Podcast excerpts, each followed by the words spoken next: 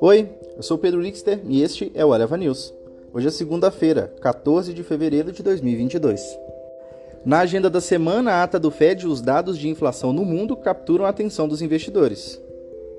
Na agenda da semana, a ata do Fed e os dados de inflação no mundo capturam a atenção dos investidores.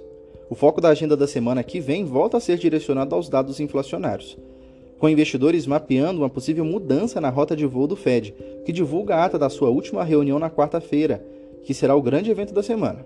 Também nos Estados Unidos, o Departamento de Trabalho divulga na terça o índice de preços ao produtor de janeiro.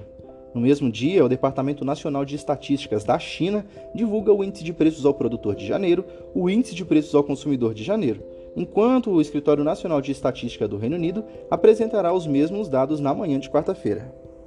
Já entre a divulgação de atividades e ainda na Europa, o Eurostat divulga o PIB da zona do euro para o quarto trimestre de 2021. E voltando para os Estados Unidos, o Departamento do Comércio americano apresenta as vendas no varejo no mês de janeiro e o Fed divulga os resultados de produção industrial dos Estados Unidos para o mesmo mês. No mesmo dia, o Departamento Nacional de Estatística da China divulga o índice de preços ao produtor de janeiro e o índice de preços ao consumidor de janeiro também, enquanto o Escritório Nacional de Estatísticas do Reino Unido vai apresentar os dados na manhã da quarta. As empresas, o destaque dos balanços do Banco do Brasil e da Raizen, Carrefour, PetroRio, VTG Pactual, VEG, Rumo, Taesa e Cosan.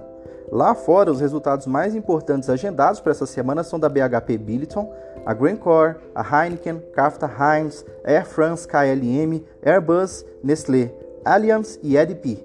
E no campo político, o presidente Jair Bolsonaro tem uma viagem prevista para a Rússia na segunda-feira, e na quinta deve seguir para Budapeste. No Congresso, o Senado se mobiliza para a votação das duas propostas de uma PEC dos combustíveis. O Eleva News fica por aqui. O podcast é publicado de segunda a sexta bem cedinho. Acompanhe a gente nas plataformas de streaming favorita e não perca os nossos episódios. A produção é de Gabriel Fogliene. A locução e edição de áudio são minhas, Pedro Lixter. Até mais!